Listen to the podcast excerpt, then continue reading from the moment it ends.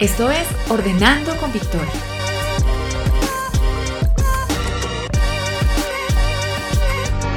Un espacio donde hablaremos de organización, limpieza y bienestar en general. Bienvenido.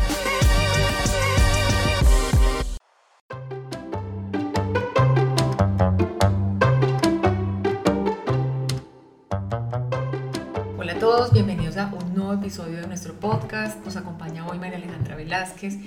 Ella, bueno, hace muchas cosas, pero hoy como mamá preocupada nos va a hablar desde su punto de vista de, de, mamá, desde sus experiencias, desde sus vivencias como madre. Ella es médica, especialista en nutrición para niños y hoy nos va a hablar desde ese rol tan lindo como mamá. María Alejandra, bienvenida. Muchísimas gracias por abrir tu corazón y venir a contar tu experiencia y la experiencia de tu familia. Hola María Victoria, muchísimas gracias por la invitación. En nuestra conversación previa, nosotros hablamos previamente, tú me dijiste como yo sabía que mi hijo tenía algo. Lo veías desde tu punto de vista como mamá, porque uno pues como mamá lo siente, pero también lo observabas desde tu punto de vista profesional. ¿Qué era puntualmente lo que observabas en tu hijo y que te hacía pensar que algo estaba pasando? Bueno, para ponernos como un poquito en contexto, yo soy madre de dos niños. Eh, voy a hablar como un poco más de, de la historia de mi hijo mayor. Él hizo todo muy rápido. Desde bebé fue un niño que su desarrollo fue como muy rápido, se volteó muy rápido, sostuvo toda la parte como motora fue pues muy buena desde el punto de vista como médico fue muy muy buena nosotros lo escolarizamos a los 17 meses eh, media jornada en un jardín infantil de acá de la ciudad y todas las profesoras nos decían que era un niño muy avispado que tenía como un lenguaje muy, muy bien desarrollado para su edad ya cuando él cumplió los dos años lo pasamos a un colegio grande y allí fue como empezamos como a notar cambios. Empezamos a ver que se socializaba muy fácil con sus pares, pero a la vez también los quería como agredir. Uno no sabía si era como una manifestación de cariño, porque a veces decía, ay, es que se arrimó a darle un abracito, pero lo mordió. Eh, eran quejas como muy constantes como eso. Eh, al principio nos decían que era normal, pues por el desarrollo y la etapa que pasan como los niños de socialización. Cuando ya viene como el embarazo de, su hermana, pensamos que eso se había agudizado por ese motivo, porque iba a llegar otra persona nueva a la casa. Sí hubo un pequeño retroceso, pero pues seguíamos, decíamos, pues la excusa de uno como mamá o digamos de lo que nos decían era por la llegada de un segundo hermano, que hay cambios. Eso ya pasó y notamos que el comportamiento de él siguió como hacia la impulsividad. O sea, yo como mamá sentía, listo, está bien que él tenga como comportamientos a veces con sus amigos, lo que dice uno de recocha, a veces un poco bruscos, pero ya a veces se pasaba como hacia la impulsividad de hacer cosas como por hacerlas. Entonces ahí fue cuando a mí ya no me empezó a parecer como tan normal. Seguro muchas mamás escuchando como todo lo que tú estás escribiendo, como es un, que un niño que socializaba súper fácil, eh, al mismo tiempo era súper amoroso, pero a veces pasaba como del amor a la agresión. Seguro muchas mamás están sintiendo eh, identificadas y dicen, ay, yo he notado también lo mismo con mi hijo. Tú me dijiste, yo viví este camino sola y me hubiera gustado que alguien me dijera como tranquila, no desfallezca, siga, hay tratamiento para esto y, y, seguramente en algún momento la vida de ustedes, la vida del niño y la vida familiar va a cambiar. ¿Cómo fue ese camino tuyo y cómo llegaste finalmente al diagnóstico acertado y obviamente pues al tratamiento adecuado? Bueno, afortunadamente yo siempre tuve el acompañamiento de mi esposo como pareja, porque fue más de pareja, estuvimos apoyándonos mucho. El entorno familiar a veces se siente como muy inhóspito porque más como con los abuelos, porque los abuelos nunca le ven ningún defecto a sus nietos. Eso para, para los abuelos, no, sí, lo, máximo. lo máximo, entonces yo siempre hacía un comentario de que, ay, ese comportamiento, ay, eso es normal, entonces los abuelos, no, eso es normal, es que él es un niño supremamente avispado, mira, a él lo conocen todo el mundo en el colegio. Yo decía, ay, sí, qué rico. Y era cierto, o sea, nosotros salíamos a un centro comercial y de repente pasaba un adolescente, hola, ¿cómo estás? Y nosotros como que, ¡Ah! ¿dónde lo conoces? No, en el colegio, o sea, él era amigo prácticamente de todo el colegio. Pero a la vez también había muchos problemas de comportamiento que ya empezó a ser una situación difícil porque obviamente los padres de familia de los otros niños, con toda la razón, pues empezaron a poner las quejas, que les pega, que les daña, que empuja, que hace. Yo empecé a consultar inmediatamente desde que estos comportamientos empezaron con neuropsicología, con psicología, me decían que no, que le estaba bien, que era solamente trabajar la empatía. Lo llevé a una valoración cuando tuvo cuatro años por psiquiatría. También me dijeron lo mismo, no, tranquila, hay que trabajar la empatía, hay muchas cosas. Pero para nosotros era muy difícil porque explicar como a todas las personas de pronto que decían es que miren, o sea, que lo juzgaban. Ahí viene uno como en ese momento que juzgaban como su comportamiento, decirle estamos apoyándolo, estamos buscando por qué se comporta así, estamos en eso. Era duro porque te atacan y atacaban al niño. Hubo muchas circunstancias en que las mamás de otros compañeros se acercaron a él como a, a, juzgarlo y a decirle, ¿por qué hiciste eso? Entonces uno ya se quedaba como, como venga, pero yo estoy trabajando con mi hijo, tranquila, ahí vamos en el camino. Entonces era muy difícil, era muy difícil llegar como, como al colegio y escuchar 10.000 quejas. Yo digo así, las 10.000 quejas, porque siempre yo llegaba y era, espéreme un momentico, y tome su, su anotación, su falta disciplinaria. Esto fue tanto que pues como normativa de los colegios al haber eh, un acúmulo de faltas, eh, vamos a un consejo disciplinario donde nos llevaron a nosotros como familia, obviamente mostramos todo el camino que veníamos recorriendo con el niño, el colegio pues nos apoyó bastante como pues ustedes están haciendo lo correcto y ahí es donde tú decías, uno decía, yo estoy haciendo demasiado, pero no sé qué pasa, no sé, o uno como padre o como pareja siente porque no, no avanzamos hubo un punto en que nosotros nos sentíamos como en stand-by. Estamos haciendo, pero no vemos mejoría en nuestro hijo. Nos dicen que todo está normal, que trabajemos la empatía, pero trabajamos la empatía y no trabajamos la empatía un mes, dos meses, no, esto ya llevábamos tres años. Y tú al ver no veías mejoría, nosotros como que más hacemos. Hasta que un angelito nos envió un teléfono el mismo colegio de un psiquiatra en Bogotá, que lo adoro con el alma, pues no es por hacerle publicidad, pero es el doctor Germán Casas, siempre lo he dicho, es un psiquiatra infantil de la ciudad de Bogotá. Él había manejado otros casos un poco difíciles en el colegio y nos dieron como sus datos y ahí fue cuando ya empezamos como el proceso diagnóstico con Jacob. ¿Y cuál fue el diagnóstico? ¿Cómo se llama lo que tiene Jacob? El diagnóstico de Jacob es un déficit de atención e hiperactividad. No soy psiquiatra, pero me ha tocado leer un poco. Este tiene varios tipos, obviamente un promedio de atención, hiperactivo y uno mixto. Y como nos decía el psiquiatra, tiene que ser hijo de médicos. Él tiene uno mixto, que es, reúne casi todas las características de, de todo el, el, trastorno en general. ¿Cuál fue el tratamiento adecuado y cómo es su vida hoy en día?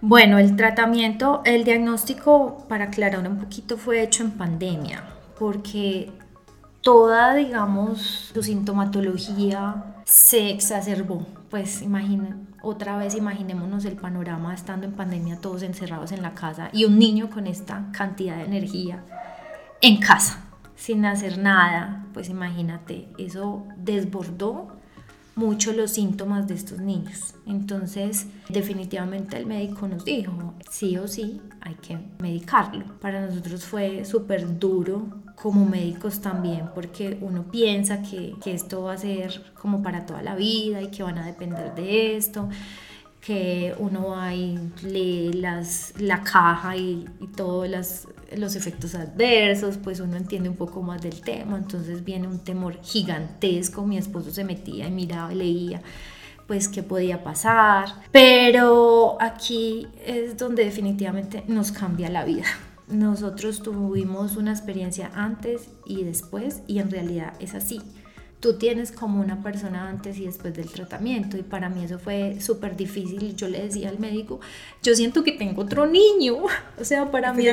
Sí, sí, está demasiado quieto, es que se coge las manos, eh, no, yo le, está deprimido, entonces es durísimo porque es un, sea, es en realidad como llegar a chocarte con una pared, ver el cambio del cielo a la tierra pero la verdad es que este cambio del cielo a la tierra fue para ponernos los pies en la tierra y de verdad ver que íbamos por el camino correcto. El camino, obviamente, tú misma lo has dicho, ha sido un camino largo, que empezaron muy temprano, realmente lo empezaron muy temprano. Sigue teniendo tropiezos y seguramente, pues como cualquier camino, va a seguir teniendo sus obstáculos, pero ¿qué ha sido lo más difícil hasta ahora? Mira, yo pienso que lo más difícil que hemos vivido hasta hoy y lo que me tiene aquí es el juzgar de los demás padres de familia o de la sociedad en general. Afortunadamente, esto no es algo que no sea manejable,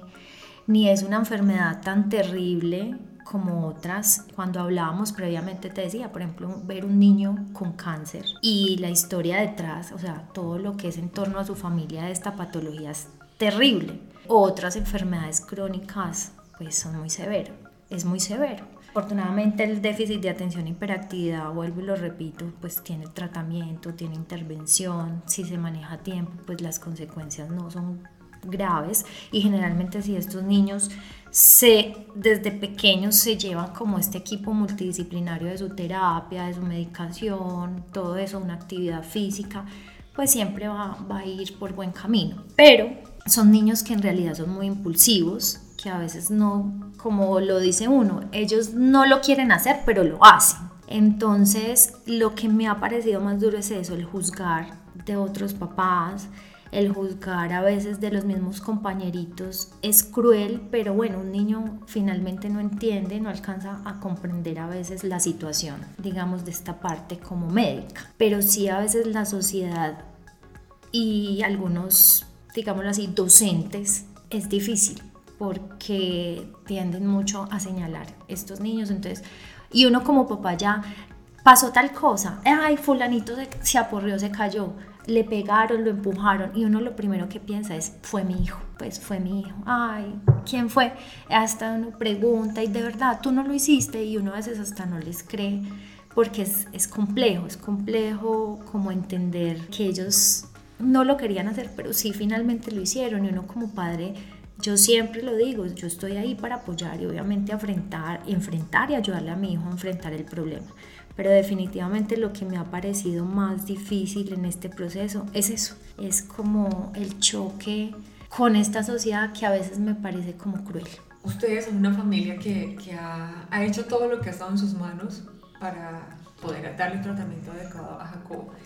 Desde ese punto de vista, desde decir, o sea, lo hemos hecho todo, lo hemos hecho o sea, desde el inicio y, y seguimos haciendo, ¿cuál sería el llamado o qué le pedirías a, a esa sociedad que a veces es poco empática frente a este tipo de enfermedades. A veces somos poco, ¿cómo podríamos decirlo?, empáticos frente al tema por desconocimiento. Yo he sido una promotora y, creo que eh, lo he hecho abierto al colegio, de que si alguna familia está pasando por alguna situación y quieren hablar y pues he sido como muy abierta con este tema por eso mismo, porque he visto que al educarnos, al aprender, uno empieza a comprender. Entonces ahí es donde viene la empatía, porque si, tú entiendes y comprendes un poquito de lo que te están hablando, tú ya puedes pues llegar a, a, ser y digamos hasta ser parte activa de este proceso y de pronto a, interactuar mejor cuando se presenten algún tipo de, de inconvenientes. Entonces yo pienso que es clave educarnos y como a veces quitarnos esas vendas de los trastornos del comportamiento que hay, son frecuentes y la enfermedad mental es igual de importante a la enfermedad física.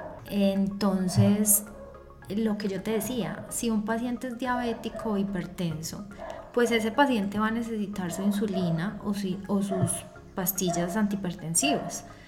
Estos niños necesitan algunos, hay unos casos que de pronto solamente los han manejado con terapia, pero digamos en el caso, en mi caso, de mi hijo, el medicamento es como si fuera su antihipertensivo o su insulina, pero en este caso le ayuda a tener un control y un manejo, una concentración de su atención y pues ir modulando como sus comportamientos. Obviamente, como nosotros le hemos explicado a él, no es una pasta mágica que le va a decir pórtate bien, no, sino que lo va a regular para que él aprenda con sus terapias y con el día a día a modular esas conductas. Entonces tú hablas de educación, de conocimiento, de aprendizaje y todo lo que tú también has aprendido ahora lo estás promoviendo. O si alguien te pregunta, tú, tú hablas. Una de las cosas que me dijiste en nuestra charla previa fue como, si esto me pasó a mí, ¿por qué no ayudar a otros? Entonces tu llamado es como a aprender, a buscar información y es ahora como una de tus nuevas premisas en tu vida. Es como, si a mí me pasó esto, ¿por qué no ayudar a otros? Si a mí me hubieran dicho antes, para mí mi vida hubiera sido diferente. Bueno, ahora ya pasando a otro tema, entonces, que obviamente tiene que ver con tu rol como mamá, pero también como profesional. Uno como mamá deja a un lado muchas veces o posterga sus proyectos profesionales o, sus proyectos laborales Tú eres médica, eres apasionada de los quirófanos, siempre te visualizaste en un futuro laboral como una cirujana, pero decidiste soltar eso o hacer espacio a otras cosas en tu vida. ¿Cómo fue ese proceso y cómo te sientes hoy en día de haberle abierto espacio a otros aspectos de tu vida? Eh, pues sí, para los que me conocen saben que amaba la cirugía, pero la pandemia definitivamente nos cambió como muchas eh, cosas que mm, nos invitó como a replantearnos muchas situaciones de nuestra vida. Ya pues con el diagnóstico de Jaco eh, y ver la necesidad de estarlo apoyando un poco más, vimos o vi la necesidad de, de irme por otra parte, otra rama de la medicina que no tuviera que estar como tan alejada de mis hijos. Para hacer cirugía tú, son cuatro años y no hay en la ciudad, pues debe ser en otra ciudad, presentar exámenes, bueno, de verdad es un proceso de la residencia médica que es muy complejo y yo tenía ya dos niños, un niño que necesitaba que su mamá estuviera ahí.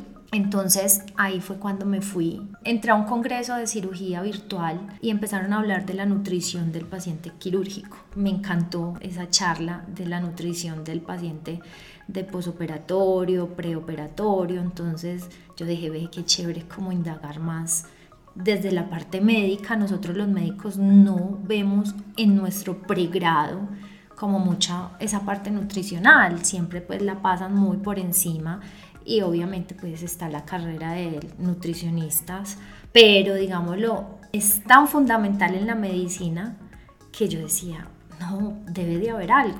Entonces ahí empecé a buscar toda la vida me han gustado los niños. Eh, empecé haciendo, hice un curso y un diplomado del paciente pre y posquirúrgico de cirugía bariátrica. Me gustó bastante porque pues, la cirugía siempre me ha llamado la atención, pero no me sentía como plena. Sea, no, no es como yo quiero hacer esto, quiero hacer esta consulta. Yo decía, no, como que no, por ahí no. Entonces vi una charla posterior de nutrición en la parte infantil en el niño obeso. Entonces ya ahí fue como amor a primera vista y empecé a hacer los estudios. Hice un diplomado en nutrición materno-infantil y un certificado en alimentación complementaria, alergias alimentarias y crecimiento nutrición. Y de ahí empecé como a pensar con todo lo de mi hijo todo lo que tú decías ahorita a mí me tocó esto sola porque ahora motivarme a hacer como cosas que ayuden a los demás. Porque como lo he dicho antes, de verdad la unión hace la fuerza. Quiero rescatar o hablar de dos puntos. Uno, tú soltaste eso que amabas o lo dejaste como quieto por, por un momento y encontraste otro camino en tu lado profesional. Y al mismo tiempo, pues ahora tú ves a tu hijo, tu hijo es un estudiante excelente, es un niño súper rápido para aprender, para hacer las cosas, es un tenista reconocido a nivel nacional. Entonces, pues al soltar unas cosas, aspectos de nuestra vida, pues traemos otras que también nos traen grandes satisfacciones. ¿Cómo has logrado que tu hijo pueda brillar y sacar lo mejor de sus habilidades y sus talentos. Pues ahí viene la palabra de verdad, súper importante que dijiste, uno suelta su ego, porque fue dejar de pronto mi parte profesional y hablar como en familia, como quién necesita más. Y en ese momento mi hijo necesitaba más de una persona que lo orientara y estuviera como más con él, llevándolo a sus terapias, llevándolo a sus entrenamientos. Entonces ahí viene el sacrificio, pienso que son sacrificios con amor. Y es muy duro porque son noches de tú pensar, lo estoy haciendo bien, eh, qué va a pasar de mí como profesional. Hay estados de depresión, pues llanto, de decir de verdad voy a volver a arrancar con mi carrera o me voy a quedar como una mamá en la casa, que es igualmente súper valioso. Pero bueno, se te viene como un mundo como una nube. Muchas preguntas. Sí, muchas cosas que tú dices, ¿será que sí voy a poder afrontarlo? Y definitivamente se vuelve como una montaña rusa. Tú vas subiendo y vas bien y de un momento a otro ves que tu hijo presenta algún problema y uno dice, pero ¿por qué? Y ahí es cuando llegas y vuelves y caes como al vacío. Son sacrificios que como familia, digamos, hemos hecho hacia él y pienso que ahora pues ha valido la pena. Como todo, van a haber cosas difíciles, pero hemos logrado como ver cuál era su potencial. Él, él juega fútbol, él estuvo intentando baloncesto, o sea, exploramos muchas opciones. Cuando ya él empezó a jugar tenis, un profe fue súper lindo, se nos acercó y nos dijo, ese niño tiene talento a veces uno tiene que escuchar también a terceros porque uno dice como, ay, no, pues normal. Y él se nos acercó y nos dijo, él es diferente. Entonces, mira, fueron muchas cosas que nos decían que él era diferente, pero uno no puede decir que su hijo es diferente para mal. O sea, siempre tiene que mirarle el lado positivo. Uno a veces como que dice, ay, es diferente, ay, pero sí, es cansón, pero, o sea, como estigmatizarlos señalarlos y resulta que esa diferencia uno la puede potencializar y mira ahora Jacobo no sabemos si va a ser tenista porque pues es un niño demasiado pequeño pero por lo menos sí ha demostrado un muy buen rendimiento en ese deporte y académicamente pienso que es un buen estudiante. Entonces todos tus sacrificios como madre obviamente se ven reflejados ahora en, en, cómo es la vida, no solo de él, sino de, ustedes como familia. Y por el otro lado, pues también empezaste a buscar un nuevo camino en el que también pudieras como equilibrar todas las áreas de la vida o algunas áreas de la vida. Hiciste el estudio en nutrición, pero querías buscar algo que te hiciera sentir como eso que estabas, que sentías en el quirófano y decidiste abrir, me contaste, un espacio en donde pudieras educar, enseñar con contenido científico y encontraste este proyecto en el que estás trabajando ahorita. Yo quiero leer textualmente unas palabras que, que tú me dijiste y es como, mi hijo ha sido un gran maestro para mí, me ha enseñado a ser valiente, a arriesgarme, a tomar decisiones que en otras circunstancias yo no hubiera tomado. Tu rol como mamá, visto desde varios ángulos, pues te llevó a comenzar este nuevo camino profesional. Y ahora sí cuéntanos de qué se trata este nuevo proyecto? Bueno, este nuevo proyecto viene de pensar, uno puede hacer las cosas solo, ¿cierto? Sí, no hay ningún problema, si uno se las pone como una meta, lo hace. Pero cuando tú trabajas en equipo, puedes llegar de pronto un poco más rápido y mejor. Eh, sentada con unas amigas tomándonos un café, eh, una ginecóloga, la otra es médica estética, eh, especialista en medicina estética. Dijimos, venga, qué chévere hacer algo para las mujeres en embarazo, que sean bien orientadas, porque a veces la desinformación es la que hace de pronto que cometamos errores. entonces dijimos, súper chévere. Y lo que yo te decía, cuando uno trabaja como en forma multidisciplinaria puede hacerlo mejor. Entonces Ma, así se llama mi nuevo proyecto, espero que nos estén siguiendo, se llama ma.masterclass. Son charlas desde cómo tú como mujer te empiezas a preparar para este periodo tan lindo que es la maternidad, la importancia de uno consultar de esa consulta preconcepcional. Cuando uno quiere ser mamá, pasando por controles, cuidados de la piel, actividad física durante el embarazo, nutrición, al acompañamiento psicológico durante este periodo, la depresión que es muy frecuente, que a veces pasa y uno como mujer se juzga como, pero ¿por qué estoy triste si pues voy a tener mi bebé? Pero es normal y muchas no lo saben, hasta el parto humanizado, que ahora es un derecho que tienen todas las mujeres. En esa idea hablé con varias colegas y ellas de verdad abrieron sus corazones y dijeron, esto es un proyecto súper interesante donde varias mujeres nos unimos para tratar de dar una mejor información a las mujeres que quieran ser mamás o que están en esta etapa de gestación. Hemos hablado de varios temas, pero que al final es el camino de una sola persona, visto desde varios ámbitos como mamá, como profesional. Finalmente tuviste el diagnóstico, tuvieron el tratamiento adecuado, ahora estás de ma.masterclass. ¿Qué le dirías a esas mamás que están hoy en día como tú estabas hace tres, cuatro años sin saber qué hacer, sintiendo que ya habías agotado todos los recursos y como, ¿qué hago? Que no están solas, porque uno piensa, es eso, estoy sola, como lo dije al principio, afortunadamente yo conté con el apoyo de mi esposo, pues mi esposo ha sido mi mano derecha e izquierda, mi pie derecho y mi pie izquierdo en este proceso, o sea, de verdad lo hemos caminado juntos. De pronto muchas mujeres no están acompañadas pero por su pareja, pero si no lo están, no están solas, no es a la única persona que les pasa, o sea, piensen eso, porque uno piensa eso, o sea, uno se enfrasca o se ahoga como en su problema y, y ve todo gris. Entonces, el mejor consejo que yo les puedo dar es tranquilas, no están solas, va a haber una lucecita en ese camino que algún día va a aparecer de alguna manera. Puede que en este momento alguien me esté escuchando y esté pasando por lo mismo y diga, oye, ven, dame el teléfono de ese médico, mira, estoy pasando por algo igual. De pronto fue escuchar este podcast. A mí esa solución me la dio alguien que escuchó mi historia y que me dijo, tengo un dato para darte. O otra persona puede decir, mira, escuché mi, tu podcast con Victoria y te puedo recomendar una terapia, le funcionó bien a mi hijo. Entonces, uno no está solo.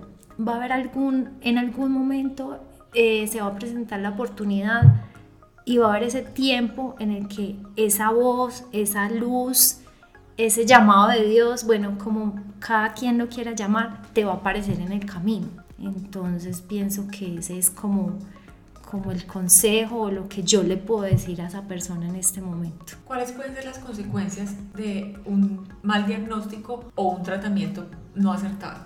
Bueno, de un mal diagnóstico, como todo, yo pienso que es, si tú no tratas la causa, pues va a empeorar. Lo que nos decía a nosotros el psiquiatra, y pienso, no, vuelvo y repito, no soy psiquiatra, pero las consecuencias, digamos, de no tratar como oportunamente y adecuadamente este trastorno, estos son niños que son mucho más susceptibles al suicidio, depresión, embarazos no deseados, accidentes de tránsito a corta edad, drogadicción, alcoholismo, porque obviamente son, impul pues son impulsivos, entonces eh, digamos su juicio a tomar algunas decisiones está como sesgado. El trastorno de déficit de atención y hiperactividad, hay algo que tenemos que se llama la función ejecutiva, pues eso ya es más un poco más médico, pero para hacerlo sencillo es como la que nos dice, oye no te tires de este abismo que te vas a matar. Ellos, digámoslo así, no hay como un filtro donde pase como esa información, sino que ellos lo hacen sin medir consecuencia. Entonces, por eso a largo plazo, si no se maneja,